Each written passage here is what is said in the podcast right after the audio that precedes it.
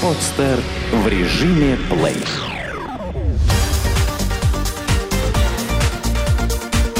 Банк.ру. Информационный дайджест. Взять в долг у частного лица. Насколько реально? Когда банки отказывают в кредитах, а микрозаймы не устраивают процентами, заемщики обращают свой взор на так называемых частных кредиторов, чьи предложения разбросаны по всему Рунету. Правда, в большинстве своем под личиной ростовщиков кроются самые обычные мошенники. Итак, по легенде, имеем заемщика с плохой кредитной историей, которому отказывают банки. Он пытается взять в долг 200 тысяч рублей. Проценты значения не имеют. Первый же кредитор, не спрашивая никаких деталей о личности заемщика, сразу же требует перечислить ему на счет в Сбербанке 3% от суммы займа. Логика странная. Мы-то ищем у кого взять в долг, а никому дать. Также просит прислать скан платежной квитанции, ксерокопию паспорта и номер счета для перевода денег. На предложение выслать свои паспортные данные отвечает категоричным отказом. Второй участник решил не связываться с процентами – у него фиксированная такса – 3000 рублей предоплаты на Киви кошелек, независимо от суммы, которую вы просите. Кредитор божился, что все честно, и деньги будут на счете через 1-2 дня после предоплаты. Для пущей убедительности даже прислал ксерокопию паспорта на имя некой женщины из Челябинска. Правда, никто не знает, кому на самом деле принадлежит эта ксерокопия – Плюс необходимость что-то заранее оплачивать незнакомому человеку оставляла плохой осадок на душе. Еще один кредитор решил замаскировать предоплату под нотариальное оформление договора займа. Якобы деньги можно получить в течение дня, но оплату услуг нотариуса в размере 2000 рублей нужно оплатить заранее.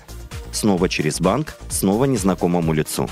Взамен обещал выдать до миллиона рублей по ставке 12% годовых на срок до 10 лет. Если вы думаете, что после получения предоплаты кредиторы действительно бегут со скоростью ветра высылать деньги, вы жестоко ошибаетесь.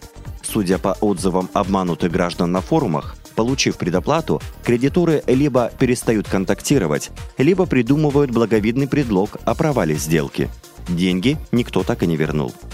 Специалисты отмечают, что настоящий частный кредитор прежде всего заинтересован в сборе данных о своем заемщике, а не в предоплате. Точнее, предоплата ему и вовсе не нужна. Настоящий частник должен быть уверен, что его не обманут, поэтому пожелает встретиться с заемщиком, обсудить детали, заключить договор займа. А лучше всего попытаться улучшить свою кредитную историю и обратиться за кредитом в банк. Каждый решает сам, стоит ли прибегать к сомнительному способу получения кредита или все же попытаться договориться с банком, предоставить более полный пакет документов и получить кредитование, подчеркнул представитель банка Globex. Что делать, если на вас незаконно оформили кредит? Регулярно некоторые россияне с изумлением узнают, что являются закоренелыми должниками по кредитам, и это при том, что никто из них никогда не обращался за судой. Зато многие теряли свои паспорта, которыми и воспользовались мошенники. Как быть с чужим кредитом? Недавно в Нижневартовске была задержана группа лиц, которые оформляли кредиты по украденному паспорту. За непродолжительный период времени мошенники успели взять в долг 900 тысяч рублей.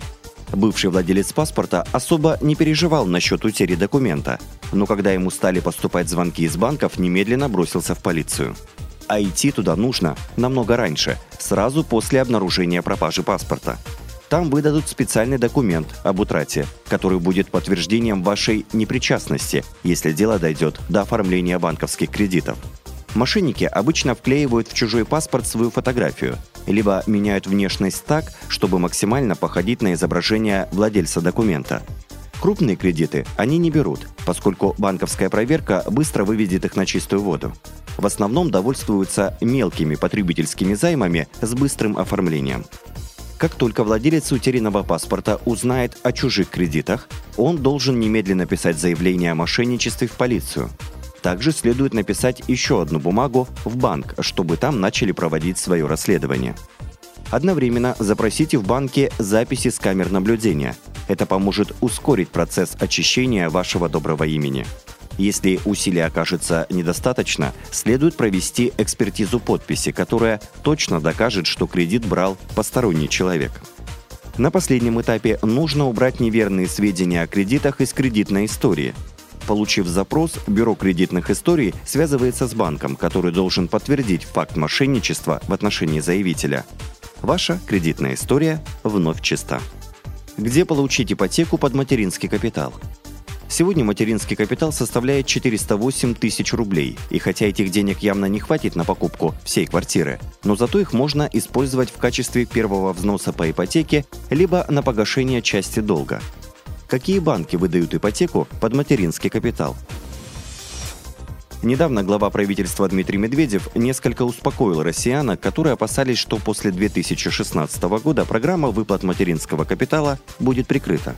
Премьер-министр отметил, что этой программой мы многого добились, а значит ее нельзя сейчас останавливать. Можно немножко модифицировать, заявил он. Будем надеяться, что модернизация не уменьшит размер капитала, которого и так не хватает, например, для решения жилищных проблем. При этом, как отмечают эксперты, именно погашение ипотечных кредитов сегодня занимает первое место в предпочтениях жительниц России, использующих мат-капитал. Отметим, что далеко не во всех банках существуют программы для обладателей мат-капитала. Однако выбрать есть из чего. Так, в Сбербанке, ВТБ-24, Банке Москвы спецпредложения носят название «Ипотека плюс материнский капитал». Чтобы воспользоваться программой, нужно предоставить в банк сертификат на материнский капитал и справку из отделения пенсионного фонда о размере остатка капитала. Уже после оформления ипотеки заемщик должен обратиться в отделение пенсионного фонда для перечисления средств материнского капитала в счет погашения долга по кредиту. С собой заемщик должен иметь сертификат, кредитный договор, банковскую справку об остатке задолженности, свидетельство о собственности на приобретенную недвижимость. Кстати, если речь заходит об ипотечных кредитах, то использовать материнский капитал можно до того, как ребенку исполнится 3 года. В остальных случаях эта возможность не действует. Потратить мат-капитал можно на улучшение жилищных условий, образование ребенка, либо пенсию для одного из родителей. Сделано на podster.ru Скачать другие выпуски подкаста вы можете на podster.ru